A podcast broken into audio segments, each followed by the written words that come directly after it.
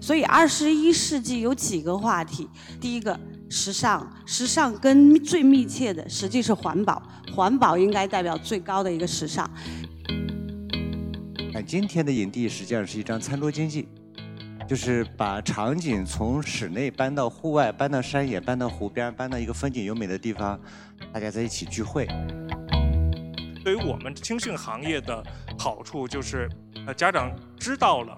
腰旗橄榄球，就是觉得哦，这真的是个运动，不是你们自己编出来的一个游戏。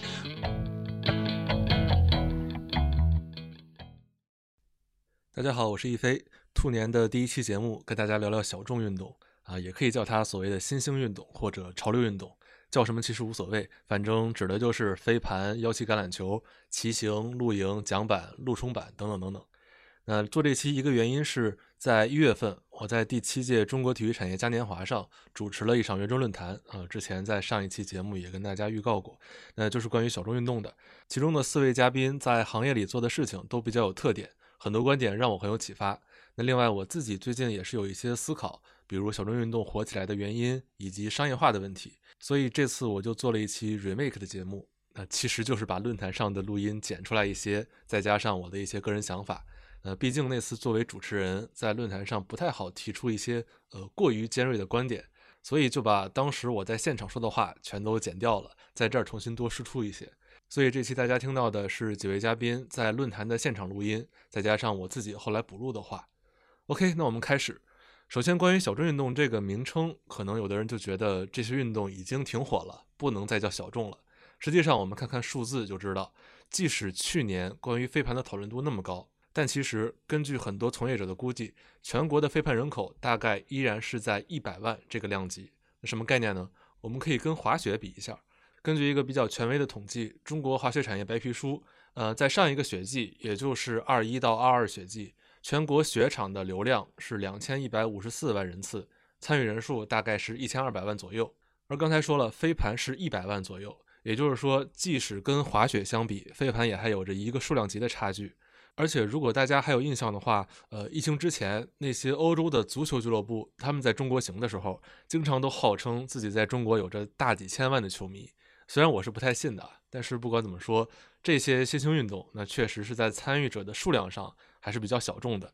只不过一部分原因是社交媒体把他们流行的程度放大了，所以大家感觉会比实际上热闹。那我们首先来说今天要提到的第一个运动——骑行。其实骑行是比较特殊的一项所谓的新兴运动。呃，如果把骑共享单车也算进骑行人群的话，那中国绝对是世界第一的骑行大国。但是如果我们从一个运动的角度去看待骑行的话，呃，确实也只是在这两年它才有一波新的爆发。我记得去年夏天我想买一辆公路车，也是看了很多家，结果那些特别热门的款基本上都没有货。那在骑行方面，我们的嘉宾是一家非常有意思的公司，叫 R.E。他们在北京和上海有大概六七家门店，呃，其实很难解释他们到底卖的是什么。店里当然卖自行车，但是呢，也有餐饮、咖啡，也卖很多户外服饰，甚至还卖绿植。那如果我自己来概括的话，就是骑行加一切，甚至有点像一种自行车主题的呃买手店，但是品类又特别的超乎想象。总之，看起来是很有意思的一种商业探索吧。那接下来就有请而易的联合创始人罗源来介绍一下。实际上，我们是二零一七年开始做耳一的第一家实验店。在做出来之后，这五年大家对外界对我们的感受，可能它到底是车店还是不是车店？然后在这之前呢，大家对自行车这件事情，它确实在整个亚洲或者在我们国内还是一个非常垂直、一个小众的一个体育项目。那过去大家如果不骑车或者没有接触过这项运动，呃，常规理解起来可能就是呃竞技、通勤，我们跟自行车有关系，好像两件事情呢都跟呃时尚、跟生活方式扯不上。所以这个是我们当年选了这样的一个运动项目之后怎么做，然后它的市场到底怎么能够做大？这件事情带给一个很大的一个课题，就是如果是一个垂直专业类的运动，也就决定了它的受众面非常的窄，尤其一个不是发源我们亚洲的这样一个一个运动项目。所以我们当时做的时候，实际。自行车这项运动它非常时尚，然后应用的场景也特别多，可以竞技，可以运动，可以通勤，也可以城市非常帅的这种街头文化。它比较多元，也可以团建，也可以家庭。所以这样多的一个场景，我如何把这项运动更加时尚化、更加场景化？就我让它跟你的距离可能不是那么遥远。所以我们用了一个生活方式的方法。把一个专业垂直类的运动用时尚的手段把它的市场给扩大化，所以耳翼的用户差不多百分之八十是非自行车或者运动的用户，更多的四十多岁的商务人士进来，这是这几年带给我做这件事情，我我自己认为很有价值的。比如说，大家所有人都在谈绝望和痛苦，实际这三年而艺带给社会的价值最大的，我认为是快乐。也就是说，很多人在而艺感受不到疫情，在而艺的时候才感觉自己有生活，所以这个是我认为的一种运动带给大家最好的一种生活方式。这是这一期第一次提到“生活方式”这个词，之后我们还会提到很多次，后面我们再专门讨论。嗯，其实后来想想，关于四十多岁核心消费者，呃，这个跟我们印象中这些小众运动都是特别年轻潮流的人群，差别其实挺大的。主要原因可能是因为 RE 卖的东西都还挺贵的吧，面向的都是消费水平比较高，也追求运动和审美的这些人群。那具体的这个商业模式是怎么支撑起来的？为什么会铺成这样的状态？这种思路上，我觉得还是需要再详细的讲一讲。大家。大部分对而艺的理解就是，哎呀，这到底卖什么的？所以确实，我们除了酒店里的客房没有，我们家基本都有了。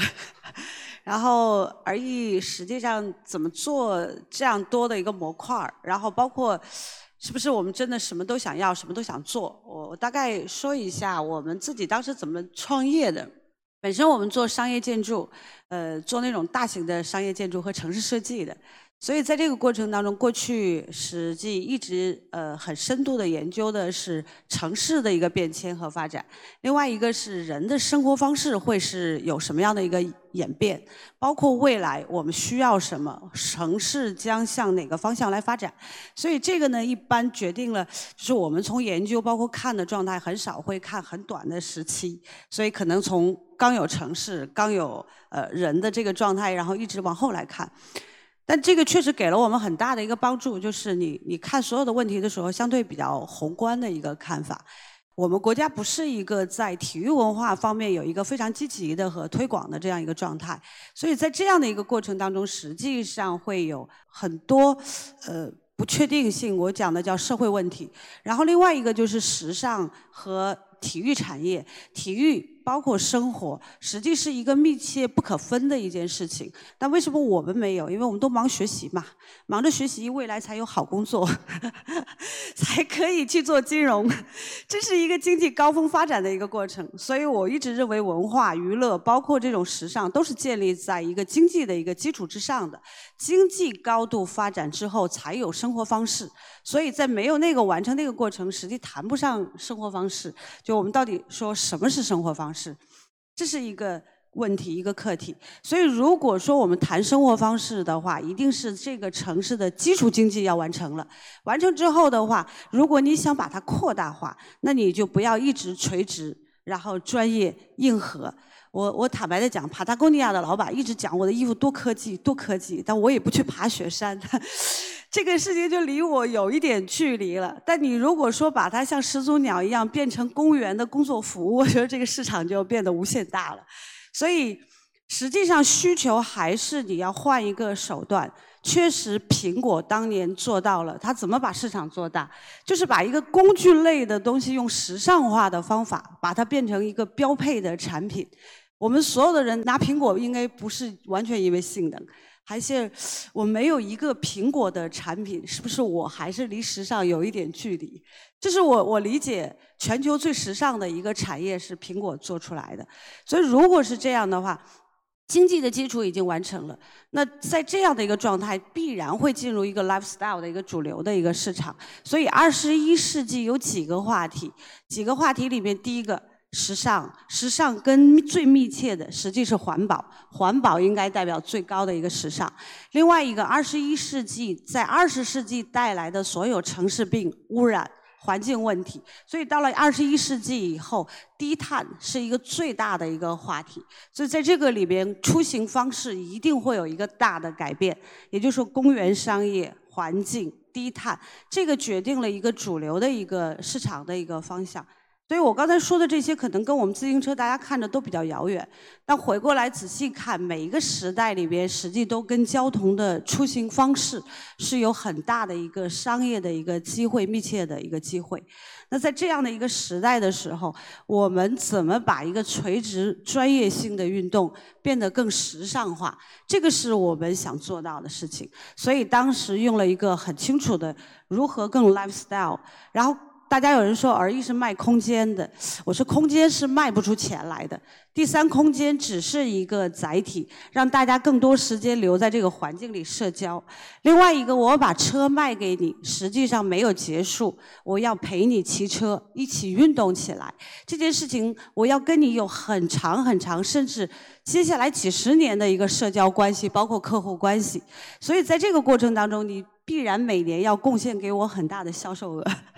所以我们用了一个把自行车场景化，用了一个第三空间来做了一个载体。那第三空间里面一定会要提供饮品。另外一个就是我们自行车环法里面每个车队都有一个 Valley Chef，就是有一个车队里的食谱。这里面成就了很多米其林的主厨，所以它实际上吃跟运动跟健康都有着很密切的关联。所以我们也把那一套的逻辑用到了我们的餐厅。当然，我们没有教育市场，我们跟市场的关系实际上就是我离你的距离不用去解释就很近。所以这样的话，我把我的市场做得更宽更大。刚才的这一大段论述，我自己是听了很多遍的，很有启发。嗯，我印象最深的一个观点就是，环保是代表二十一世纪最高级的时尚。这几年在运动品牌领域有一个热度挺高的词叫“洗绿”，之前不都说洗白嘛？那做环保的话就是洗绿。那如果把环保上升成一种时尚的角度，其实就非常说得通了。嗯，大家会去为这种最先进、最时尚的价值观去买账。其实我自己喜欢的一些品牌也可以解释成这种逻辑。比如刚才提到的 Patagonia 啊，我自己是喜欢的。再比如多抓鱼，因为二手循环生意也可以理解成一种环保事业嘛。当然，并不是说他们做环保都是为了时尚这个目的去做的。呃，我们并不做这样的主观揣测，只是说用商业逻辑去倒推的话，这个可能是他们获得现在比较成功的原因之一。那另外一个关键词就是生活方式。我感觉这可能是骑行这个项目的一个优势吧，因为它先天的可以跟低碳出行关联到一起。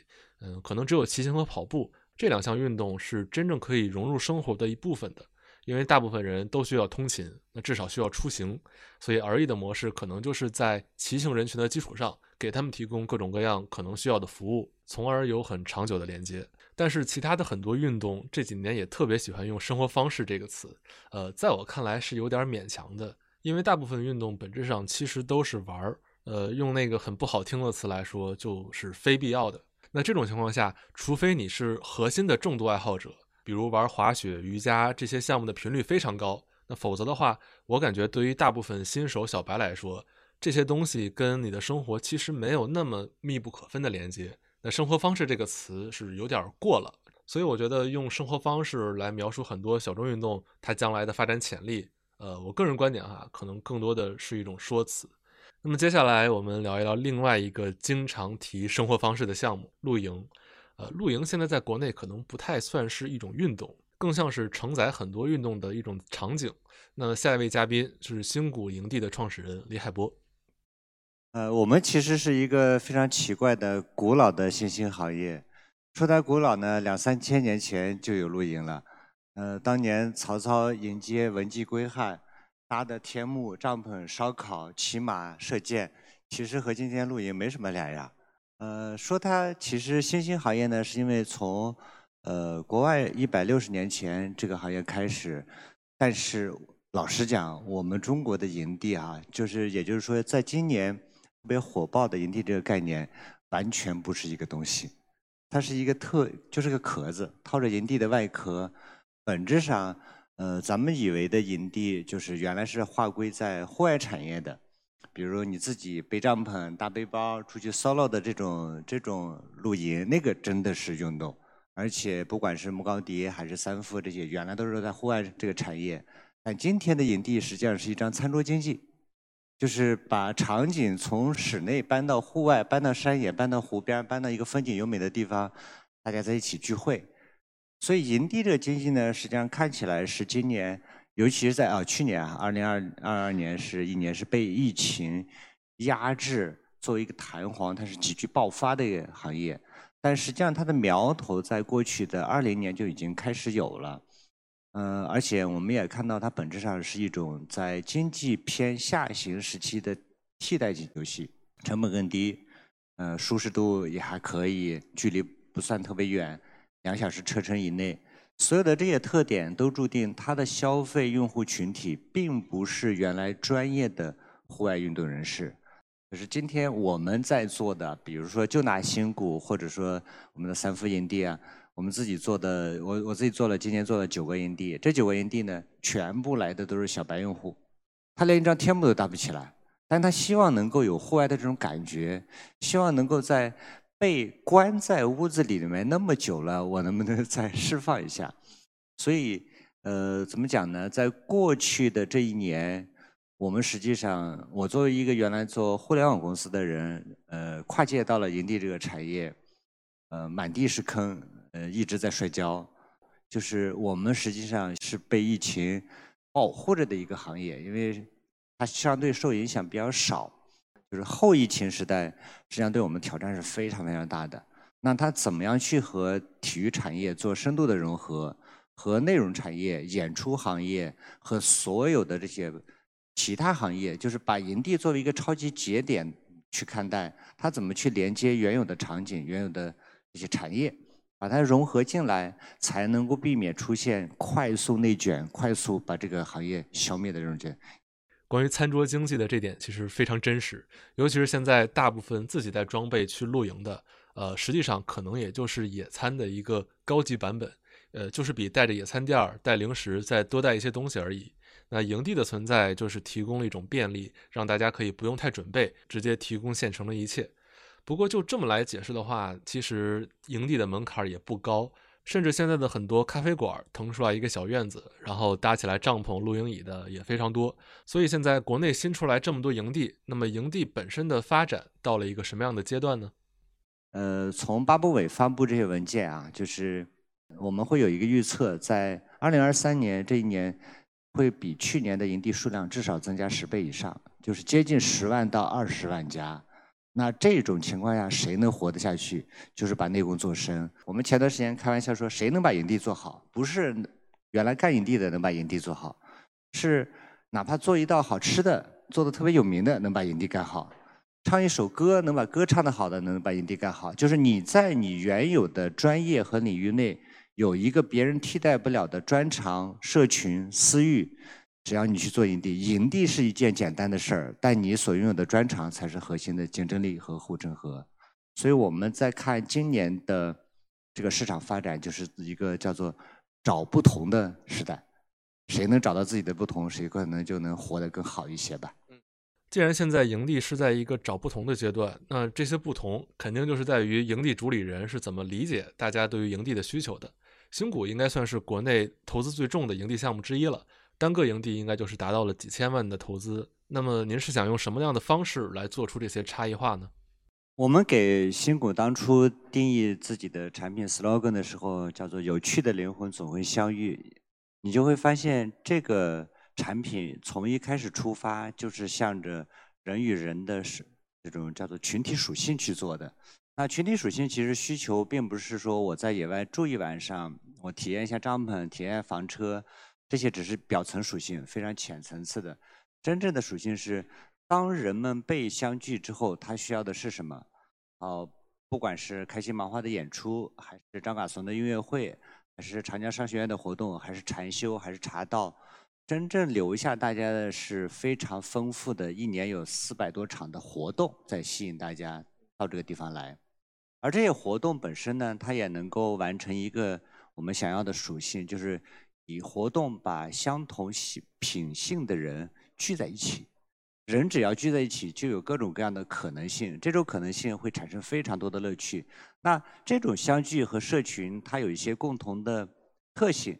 呃，主持人你也说了，我们是投资最重的，就是三千多万只做完了基建，这在营地行业可能在全国都算是投资相对比较重的里头了。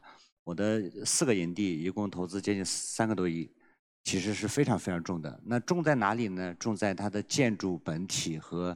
基建是需要大量的费用的，比如说，就拿野鸭湖我们的新城营地来说，我光设计费就接近两千万，就整个下来这两两百亩的土地，其实它本质上是类似于房地产的这种设计去做的，但它又不是房地产，它比房地产的模型要轻很多，轻，但是我要求美。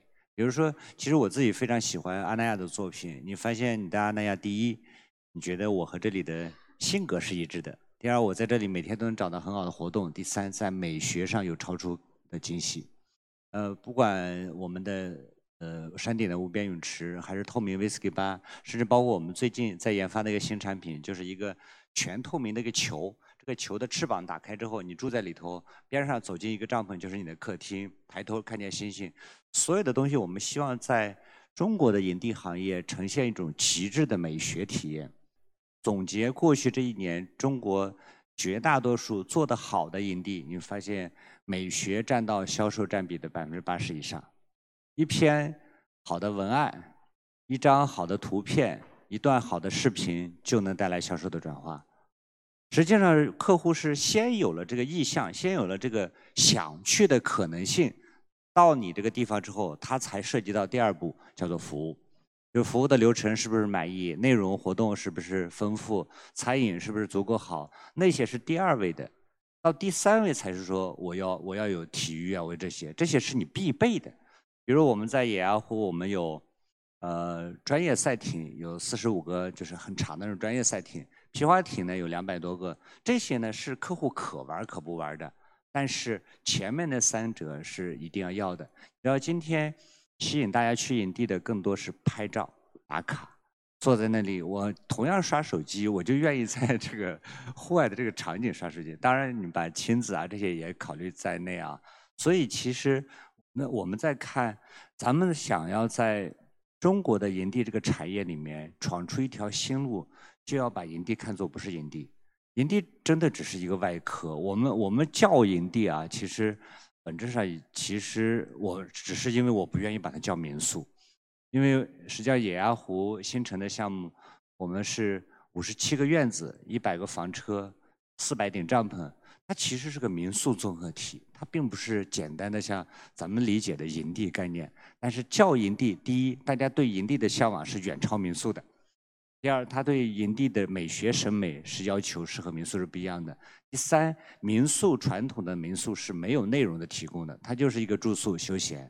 那实际上对内容的需求这部分沉淀下来的私域，它多次一年能够形成四到五次的复购，它和原来做民宿这个产业是完全完全不一样的。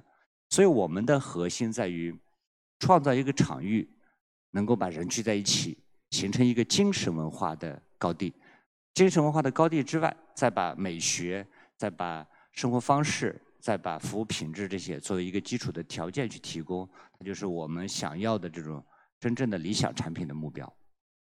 果然是资深互联网人的思考方式，把营地当成一个聚合人、聚合内容的产品。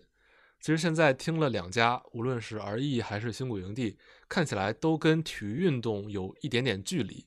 呃，但在我看来啊，他们的商业模式是特别能代表这些小众运动和新兴运动的。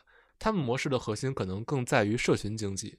呃，在这儿我们可以先简单提一下之前体育行业比较常见的两种商业模式。第一种就是大家最熟悉的职业体育，实际上就是以赛事和体育 IP 为核心，他们卖的是体育故事。无论是像世界杯、奥运会、NBA，他们的收入来源一般是转播费、广告赞助、门票等等。那无论你是球迷还是赞助商，大家都是在为这些历史和故事在付费，然后再参与其中。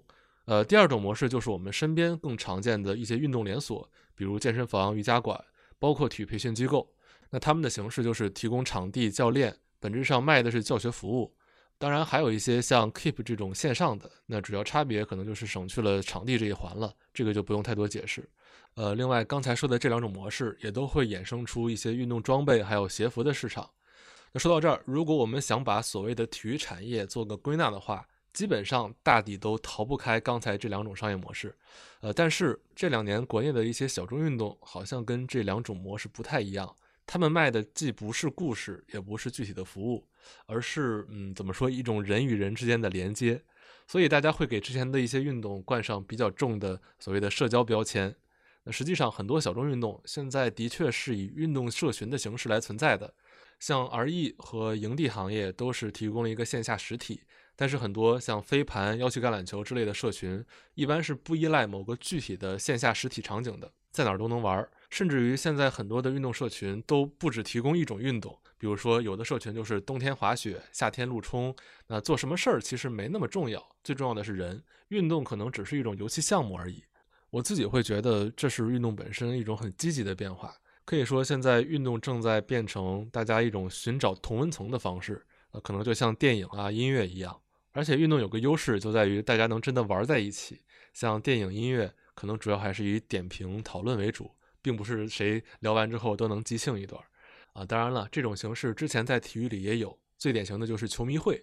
呃，但是呢，球迷会组织者一般运营水平或者说这个组织的变现能力，跟现在的运动社群比还是差距挺大的。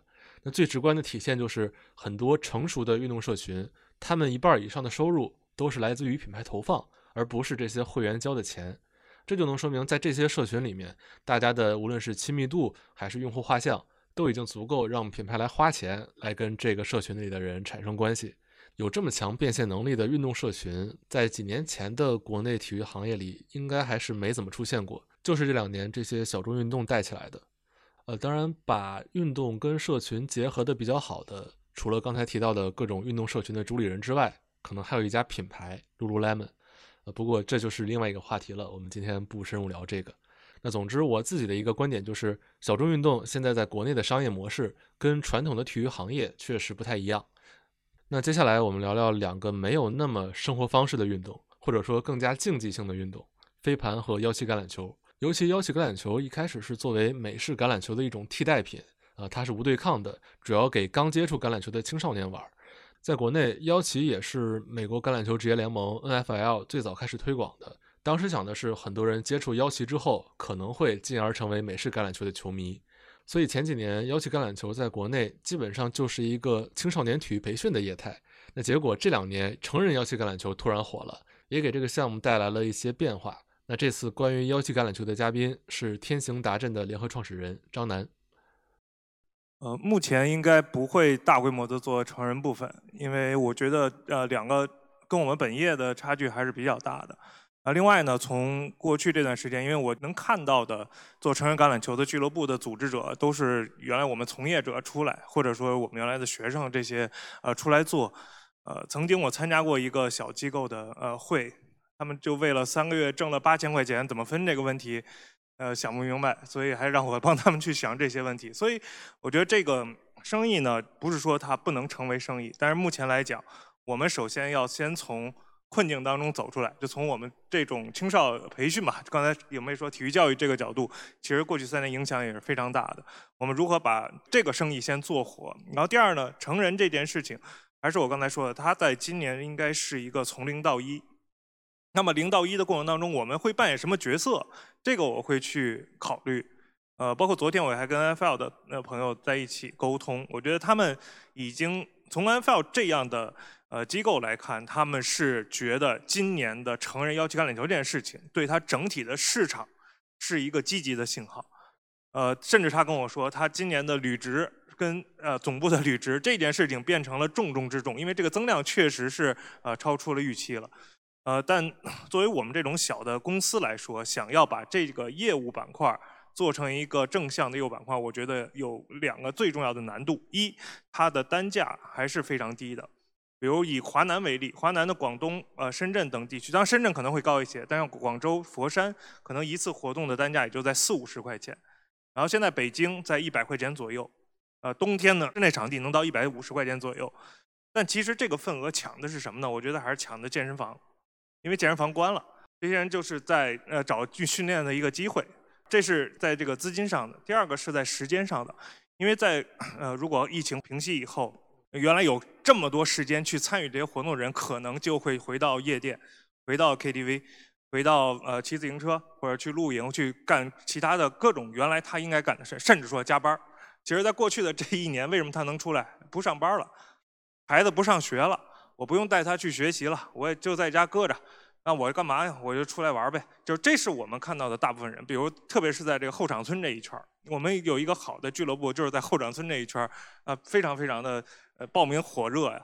但未来会不会呢？因为你也知道后场村这一圈的工作状态是什么样的，他们会不会还会有这样的时间和精力和这个财那个经济支持来做这件事情？我觉得这个可能是一个大的问号。所以我相信，如果真的把它作为一个呃业务来拓展的话，我还是需要找到它根本的核心价值，能够让人长期走下去的核心价值，甚至说像健身房一样的核心价值。但是我目前来看，它超不过健身房所带给人的。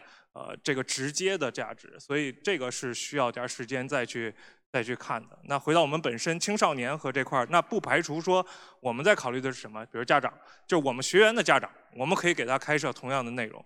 我可以在孩子上课的时候让家长一起来参与，呃，这个是我们可能会尝试的，因为我不需要花太多的精力去再做获客的呃储备，而且又让家长有了一个更深的认识。因为这段时间对于我们青训行业的好处就是。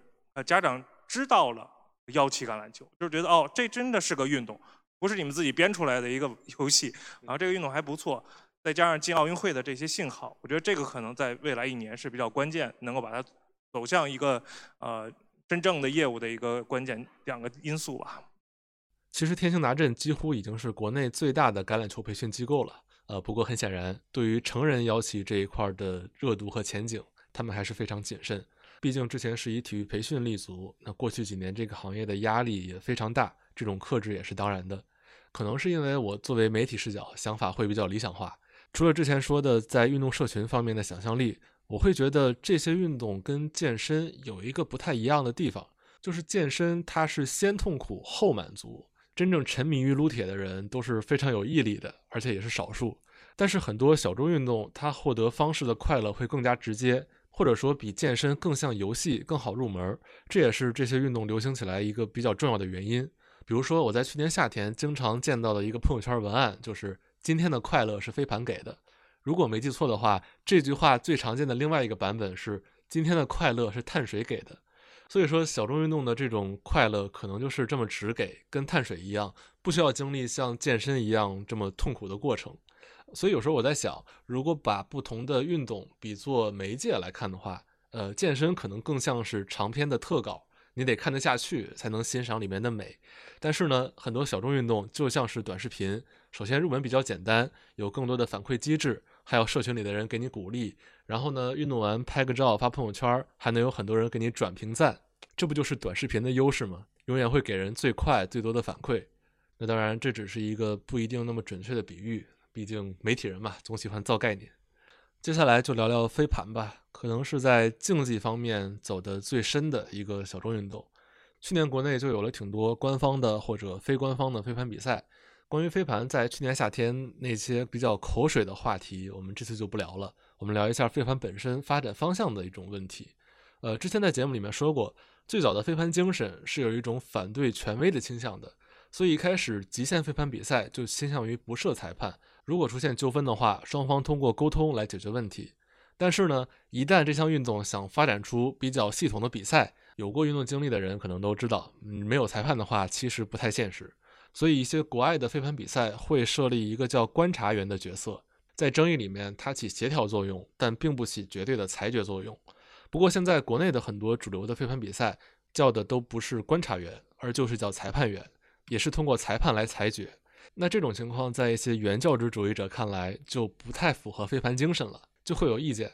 另外，还有一个现实的因素，就是现在很多的飞盘参与者都还是新手，包括我自己也是。大家对于规则还没有一种特别完全统一的理解，这个时候来设立裁判，试图去强行的建立一套共识，就比较容易出问题。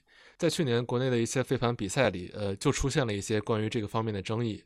下面我们来听听北京飞盘公开赛的负责人黄春新的看法。呃，它的社交属性和它的那个竞技属性，包括它其他属性，它是融合在一起的，我们没有办法去完全把它分裂开来。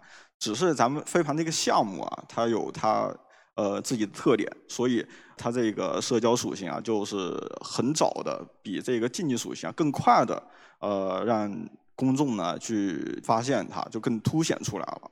但是我们办这个飞盘公开赛呢，其实呢就是想把这个竞技属性啊，就把它平衡一下。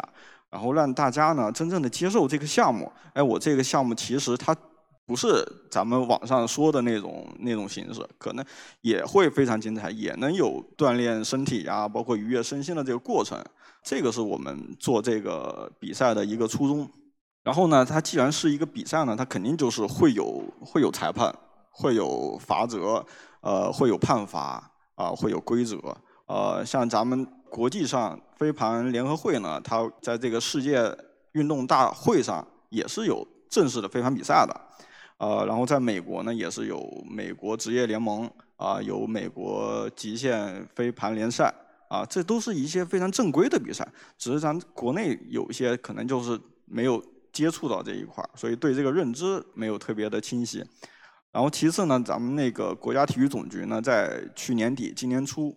也是举办了这个裁判员和教练员的一个培训，也可以看出体育总局啊，在国家这个层面啊，也是非常注重这个飞盘项目的发展的。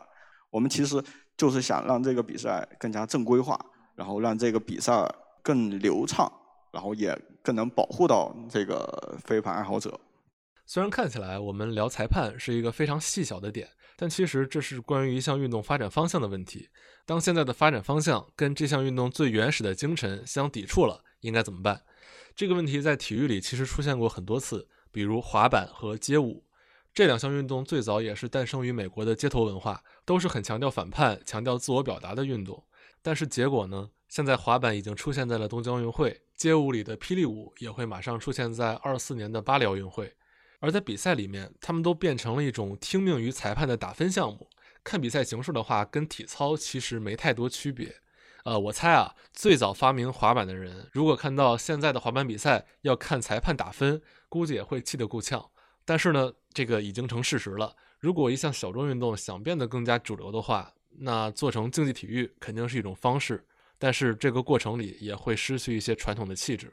那说到底，如果最终目的是想让运动流传更广的话，这确实是一种已经证明过行得通的办法。飞盘现在也是在这么做，可能还需要点时间。那最后，在现在这个时间点上，特别适合聊聊这些运动整体的运动前景，因为在疫情的这三年，这些运动都是属于逆势而上的领域。要么是因为大家都憋了太久，向往去户外；要么是刚才天行大阵张楠总说的这种时间原因。那么现在到了二零二三年。大家要逐渐回归正常生活了，那小众运动还能有过去几年这种比较强势的发展势头吗？最后我们来听听他们怎么说。但我还是回过来说，我们比较理论派，就是我们看问题一般比较长。第一个，中国的经济无论是高峰还是下来，经济缓慢，毕竟它已经过来了，已经进入 lifestyle 的一个时代，就这样的生活方式的一个阶段。第二个就是，大家实际在这个时代上，无论是年轻人二十几岁，他更享受当下，还是三十几岁、四十几岁在事业的冲锋的阶段，这三年都让大家重新慢下来，开始想我们要什么样的生活，我们自己要什么样的一个状态，生活到底是什么，包括我们整个社会的价值观应该是什么。我觉得这个是一个大家所有的人都会深度思考的一个问题。在这样的一个状态的时候，实际上户外经济会更好，包括体育经济，因为等于它最好的时代，就是经济只有缓下来的时候，就这种资本和快速大钱退潮的时候，大家才会慢慢的想。我的生活应该究竟是什么样的？所以这个时候的时候，呃，无论是说我们户外露营是摆拍的阶段，还是说我们自行车刚刚开始，它无论是什么样的状态，我都觉得大家需要生活，需要更健康的生活。所以我认为我们应该是迎到了一个最好的高峰的一个阶段，包括未来十年、五十年的一个状态，这是我我们比较乐观。其实一八年、一九年整个体育产业的下行已经出现了，我觉得这个已经是一个大趋势上的一个变化。那这个变化等于是用疫情给我们来了一个硬刹车，就是硬着陆。如果是软着走的话，可能我们也我不我不觉得我们一定能走得非常好。呃，因为在大家也知道，在一五、一六、一七，可能那时候是一个呃资本比较汹涌的一个状态，所以像包括我们这样的企业，其实都是有资本的支持。但是到一八、一九年，整个资本的这个衰退以后，其实像一大批像这样的企业都受到巨大的影响。那，呃，回过头来看，其实是整个的运营逻辑和经营方式，这个是有问题的。那这个问题如果没有疫情，没准儿，呃，完蛋的更快或者更彻底，而且没有没有没有缓。那现在这三年疫情倒让我们慢了下来。这一慢，我个人的收获就是，必须要调整原来的这种思路，就是创业时候的思路。我们这些创业者的那种，呃，初期的那种状态。那么未来这一年开始，我觉得变是主题，就看你怎么变。坚持不是最重要的，就是我们不是说为面子呃干这件事情，我们还是要把这事儿做下去，做下去那就得变呗。那变的话就往良性的变。我觉得小而精并不是不可能的，因为现在没法追求大而全，没法追求大融资，没法追求这这种呃逻辑了。那我们就变小、变精、变有价值。我觉得这个就是我们要准备的。那未来我们说这种新兴项目，新兴项目其实是破局者。我觉得我们这这几个项目都是破局的，但是这个破局者现在还没有站住。但我相信，如果未来像我们说零到一做到的话，我们站住了，那整个体育产业会有一些影响，会有一些变化，会有一些积极的变化。呃，包括说是不是跟健身行业会有有交集？那我们其实，在完成的使命其实差不多的，只是一个形式的不同而已。那我们在新的这个环境下，其实我觉得一切都不确定，包括政策，包括呃对青少年的也好，对。行业也好，包括媒体的舆论也好，我觉得这些都不不可预估。呃，但是呃，你如果做好准备，你觉得去迎接它，或者觉得去顺势而为，我觉得就有机会。作为飞盘来说，我认为飞盘啊它可能刚被大家接受，呃，就像刚出生的一个小婴儿一样，它很多呃器官呀、很多系统啊，它发育的都不是特别完善。就像咱们的这个赛事体系、裁判员的培训。然后教练员的培训体系，这个人才的培养啊，包括咱们场地呀，一系列的供给都不是特别完善。从这个从业者的角度来看，他可能以后呃需要把更多的关注度放在供给上面，可能这个行业啊可能会有更好的发展。我我在过去的十八年的创业公司的过程中间，其实和现在的坚持的观点是一样的，没有什么好的时代和坏的时代之分。呃，你每个年代都有每个年代遇到的各种问题。热的时候竞争者多，冷的时候你对手也少。呃，这个不确定的这个世界吧，唯一确定的就是你自己确定就好了嘛。确定的东西有两个，第一个是人们的需求是确定的，无论这个世界怎么变，它对于基础生活的这些需求一定是确定的。确定中间它就存在一个。基础生活一定是向上、向更美好的去追求的。只要这一点需求没有变化，那么你做的东西就一定是有人会买单的。第二个，永远、永远都不会变的，就是好产品一定是刚需的。那这个内卷或者说放开之后，一定必然形成的是大量企业涌上来。内卷是好事儿，内卷一定是好事儿。越卷越能够淘汰掉那些不靠谱的公司。就你先卷一圈儿，你就发现，呃，群众或者消费者的眼睛雪亮之后，他才能知道好产品的价值在哪里。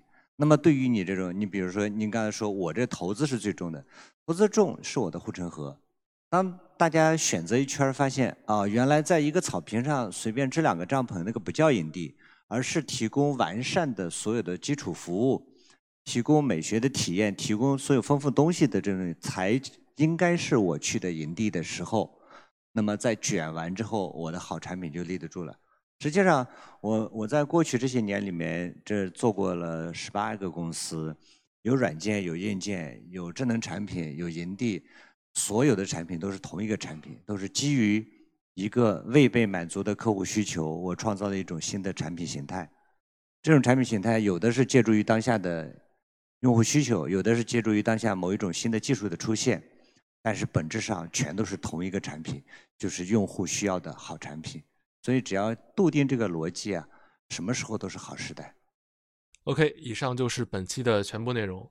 相信各位对于过去两年小众运动是怎么火起来的，其中从业者一些比较有意思的思路，可能有了一些新的了解。那最后我就说一个观点，大家对于小众运动的这些讨论，其实已经说明了中国人对于体育运动的理解，终于不再只是停留于强身健体、培养意志品质，或者说金牌冠军这种非常简单的叙事里了。对于体育行业来说，绝对是一件好事儿。那么这期节目就到这里，感谢大家的收听，大家兔年快乐，我们下期再见。